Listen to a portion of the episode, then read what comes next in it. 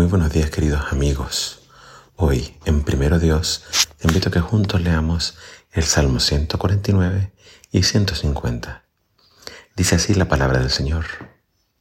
Alabado sea el Señor. Canten al Señor una nueva canción. Canten sus alabanzas en la asamblea de los fieles. Oh Israel, alégrate de tu Creador. Oh pueblo de Jerusalén, regocíjate de tu Rey.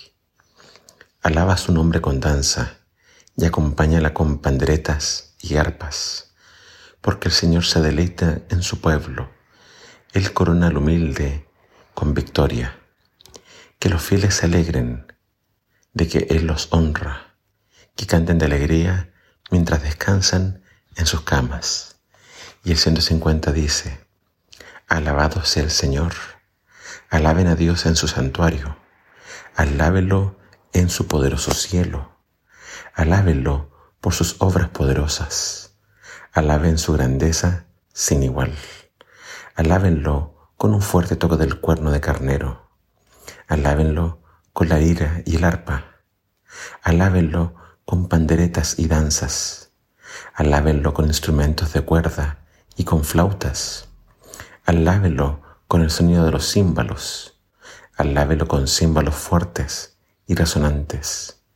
Que todo lo que respira cante alabanzas al Señor. Alabado sea el Señor. Esta es la culminación de los salmos. Y la culminación de los salmos termina con este, estos salmos que nos invitan a alabar al Señor. Nos invitan a que todos alaben al Señor.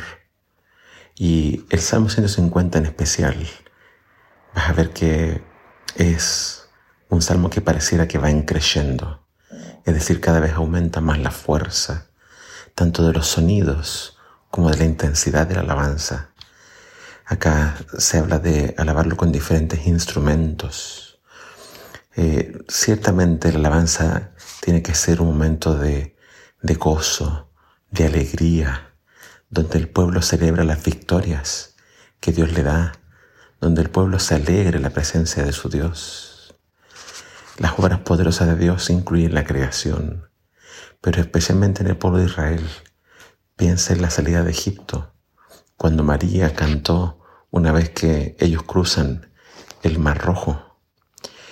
La alabanza tiene que ver con la, la derrota de los enemigos, tiene que ver con el pueblo estando seguro, a salvo y libre de las cadenas. En el, Nuevo Testamento la alabanza tiene que ver con el agradecimiento a Dios por la redención, por ser salvos del pecado y porque Dios los libra de las cadenas del enemigo. Siempre hay razones para alabar a Dios, siempre hay razones para alabarlo con alegría. Y acá también habla de las danzas. Si tú miras al pueblo de Israel cuando ellos, por ejemplo, eh, reciben el sábado, eh, y especialmente en, el muro de los lamentos. Tú ves la alegría, ves cómo ellos saltan, eh, hacen estos, estos círculos y cantan con mucha alegría.